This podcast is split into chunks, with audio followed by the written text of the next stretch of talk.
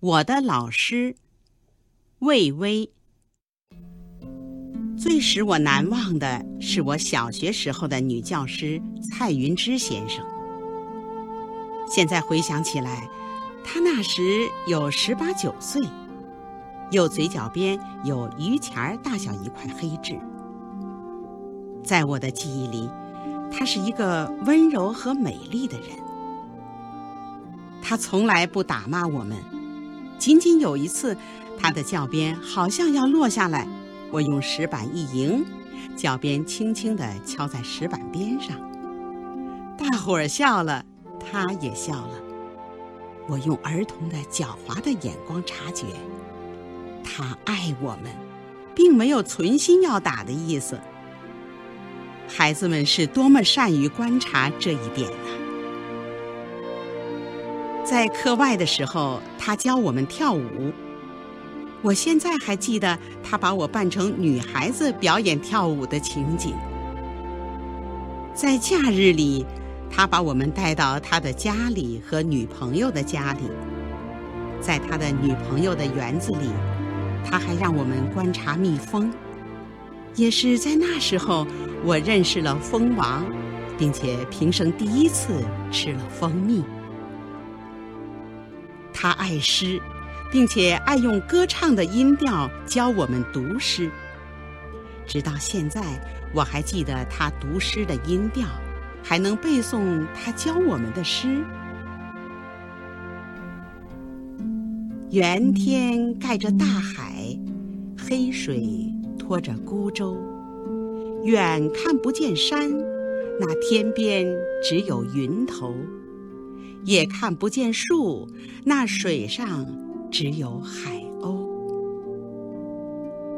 今天想来。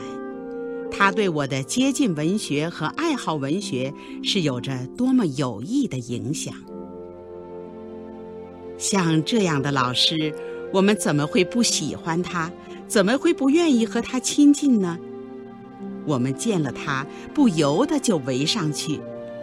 即使他写字的时候，我们也默默地看着他，连他握铅笔的姿势都急于模仿。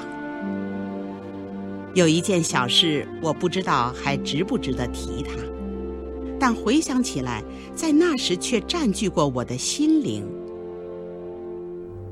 我父亲那时候在军阀部队里，好几年没有回来，我跟母亲非常牵挂他，不知道他的死活。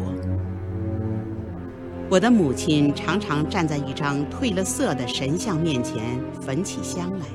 把两个有象征记号的字条卷着埋在香炉里，然后磕了头，抽出一个来卜问吉凶。我虽不像母亲那样，也略略懂了些事。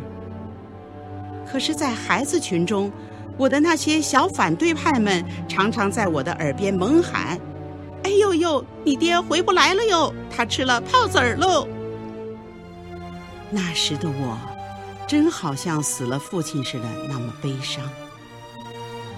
这时候，蔡老师援助了我，批评了我的反对派们，还写了一封信劝慰我，说我是心清如水的学生。一个老师排除孩子世界里的一件小小的纠纷是多么平常，可是回想起来。那时候，我却觉得是给了我莫大的支持。在一个孩子的眼睛里，他的老师是多么慈爱、多么公平、多么伟大的人呐！每逢放假的时候，我们就更不愿离开他。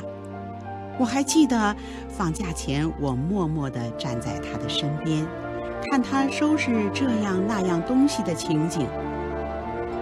蔡老师，我不知道你当时是不是察觉，一个孩子站在那里，对你是多么的依恋。至于暑假，对于一个喜欢他的老师的孩子来说，又是多么漫长。记得在一个夏季的夜里，席子铺在当屋，旁边燃着蚊香，我睡熟了。不知道睡了多久，也不知道是夜里的什么时辰。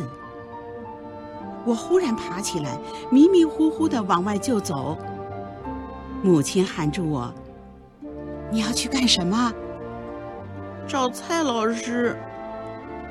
我模模糊糊的回答：“不是放暑假了吗？”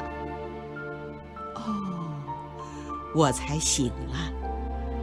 看看那块席子，我已经走出六七尺远。母亲把我拉回来，劝说了一会儿，我才睡熟了。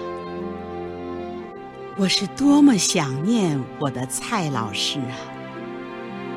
至今回想起来，我还觉得这是我记忆中的珍宝之一。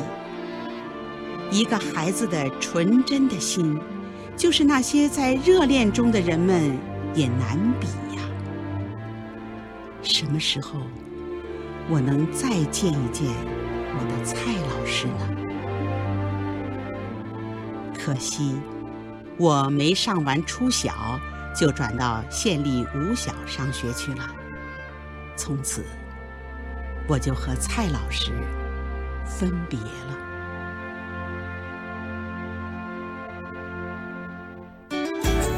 更多课文，请关注微信公众号“中国之声”。